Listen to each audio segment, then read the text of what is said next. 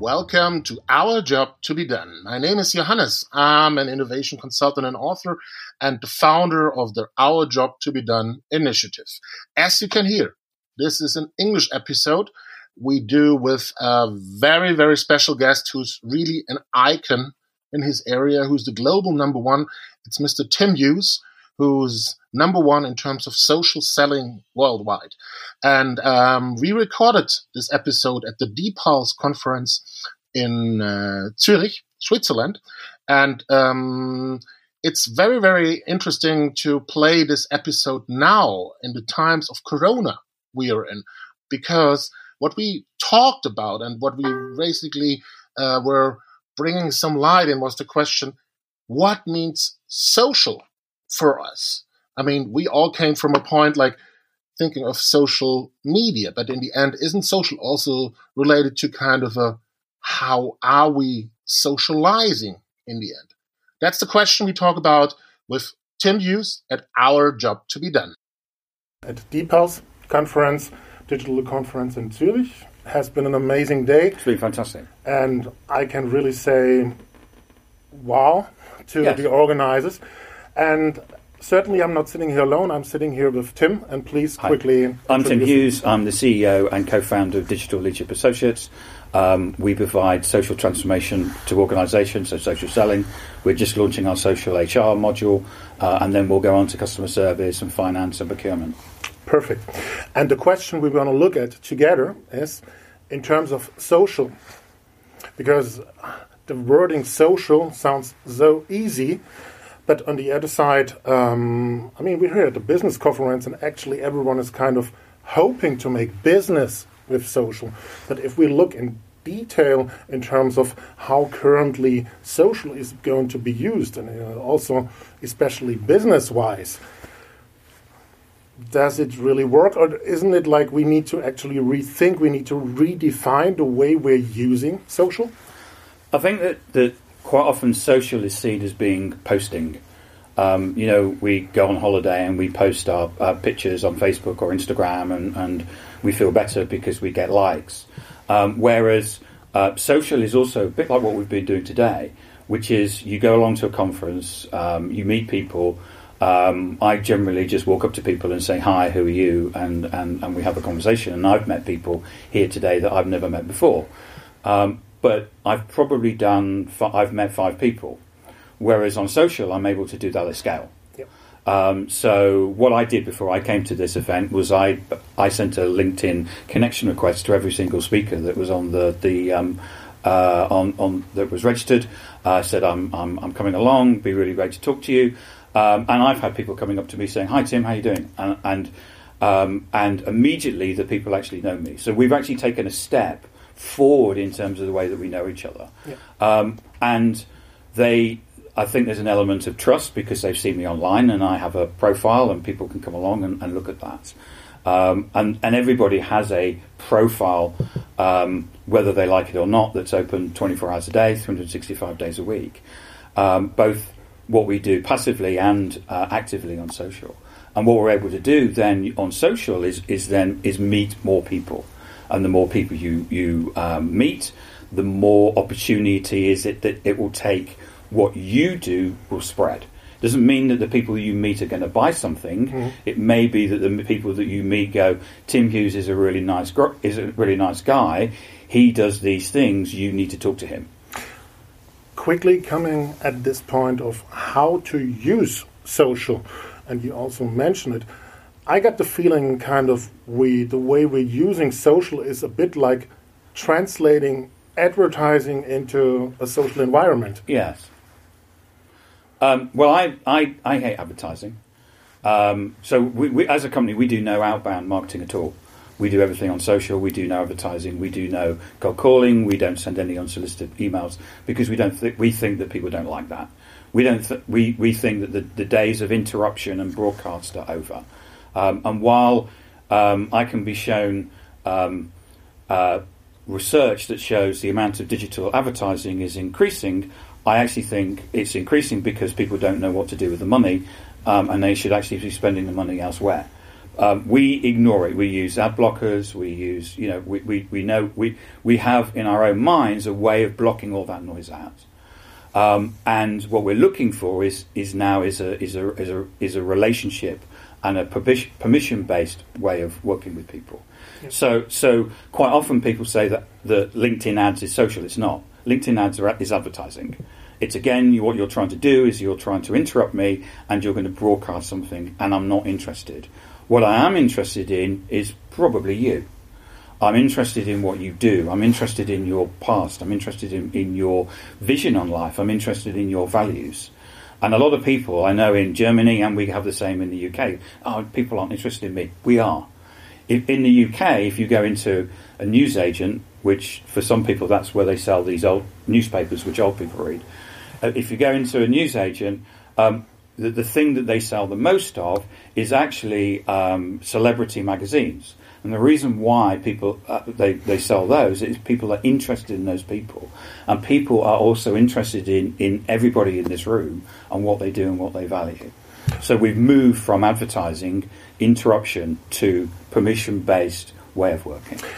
Yes, and the interesting part is related to that. If we look at the current way, quite often social is used in the business context. Like, I mean, I'm also quite active on social, and I get requests from people who are saying, "Hey, I'm selling this and that, and let's get connected." And I'm just saying, "Why?" You know, it's it's for me, it's it's it's more like cold calls that I get, yeah. yeah? Uh, and on the other side. Um, I mean, I'm a relationship thinking guy. You, mm. You're as well. I think it's kind of reminding people needed, and that's a mind shift that it's actually a relationship you have out there, and it also needs to reconnect actually to how you collaborate internally. The, the, mistake that people make about the term social selling is they think it's selling on social. Exactly. And and and the thing is, is that um, you, you, know it's a bit like walk, um, someone walking up to me in a bar and saying, "Can we get married?" You know, please buy me a drink first. Uh, and um, you know, you, you, you want to get to know the person a little bit before you'd actually say yes. Um, and and so all, when people basically come along and and pitch their products, it's actually just a cold call on a social network. Yeah. What they're doing is they're interrupting you and they're broadcasting. Um, now, it is possible to go to people on social, and we do this um, if you have the right um, the right profile. I I go to CEOs and I go to go to CEOs and I say, and I'll ask them a question, and usually I will get meetings. Yeah. Now you won't get that through cold calling because you'll never get through the the various people, the, their assistants that's stopping it. You won't get that through email because the assistants will have blocked that all out. Um, but if you have a number of attributes, then you should be able to get higher quicker, actually using social than using all of those old school um, sales and marketing legacy uh, uh, processes. Yes, and I think um, if I describe a bit what happens in the companies. Like um, you remember a couple of 20 years ago, CRM was coming, mm. then social was coming. So it was, and then we had um, the term social CRM, like we mentioned before. But it always came like puzzle pieces all together. And I still have the feeling within the companies these puzzle pieces are still existing, mm. but in terms of connecting everything together and also to get the internal power and to get it out there, it's it's kind of missing. Yeah. Yes. Yeah, I I, I think that there's. Um, I mean, you, you, know, CRMs generally used as as, as way of um, putting in data and, and, and for sales managers to run forecasts. Um, where I've actually used social in conjunction with the CRM to enable. Um, so we were getting mo- most most CRMs are probably accurate to about plus or minus 100 percent. They're not accurate. You know, yeah. it's a salesperson's. Whereas we actually got we were running a, a, a sales forecast of 95 percent accuracy, uh, and we were doing that through social. And what we were doing is that we were using um, uh, internal social in conjunction with the CRM. Um, and the great thing about social is that um, there's nowhere you can't hide. So, so when I, I, I run the company on social, um, if you email me between nine and five thirty, you don't get um, you don't get a response from me. Um, so I get a lot of people coming to me. So have you seen that email? I go, no. We you know, we run the business on Slack, um, and um, yeah, if you want to get hold of me, you Slack me. You don't send me emails. It's just a time sink. Um, and so what you do is you you'll find that when you're using social, you, I'm able to look across the organisation and I'm able to see who's contributing. I can see who's working, who's doing stuff, and I know who isn't. Uh, and from a um, and from a leadership perspective, um, that's an amazing thing that I never thought was possible. Absolutely, and I think that kind of detailed look helps because, um, as we said, we want to help people and look in the session right now. How do you do you really are you actually able to build business yep. out of it? But uh, you said also that angle in terms of using it internally I think quite a lot of companies are not there already, or they have the association, oh, I use Slack or something like that. Well, it needs more. It really needs to go into the organization. Yeah, it's a it's a change program. Um, you know, you, you, what we what we always find um, when we move people over from using um, email to using social was that immediately people wanted to go back. They'd go back to email. Yeah. Um, and you end up running the two in parallel, and then you gradually get people when they recognise the the benefit of it is that you'll see them moving over to, to using social. Um, social is a shorter way of, you know, it's a bit like sending someone a, te- a text. You don't have to write, so how are you, and stuff like that, which I know you should be doing because it's polite, but when you send text someone, you just go, I'm here. You know, and you can do that on social, and it's just easier to tran- transact business like that. Um, but we actually found um, at my previous company that we got a 25% employee efficiency increase by using social. I then happened to go on to um, Google and found there was a, a, McKinsey report that actually backed that up. Um, and they're clever people, so it's got to be right, isn't it? Um, so, um, but we actually found there was a number of processes where people were doing things quickly. Now, my previous company had 100,000 employees, so that meant we got 25,000 employees for free. I mean, that's a bit of a business case, isn't it? It's absolutely a business case, and that's that's like everyone is like hoping to have the access to. But what I find find very interesting, the term social also related yeah, because if we use it away from the web, it actually means I'm socializing. Yeah, that kind of context. But if you if you look exactly, and I mean, we have a huge discussion in Germany about hate on Facebook on the yeah. one hand, but also like we're saying, business-wise, where everyone is hoping to get access to, it doesn't really feel social the way they're using it. Yes, I think that I think that people um, that people react differently on different platforms, and I think most people now understand that you you work in a different way. So LinkedIn is a lot more formal in the way, uh, and Xing is a lot more formal in the way it works. So you generally don't get people posting about Donald Trump or something, and then everyone piles in about you know how, how great his his beliefs are on diversity or something like that. Um, so, so uh, that's a joke, by the way. It's my English dry English sense of humour.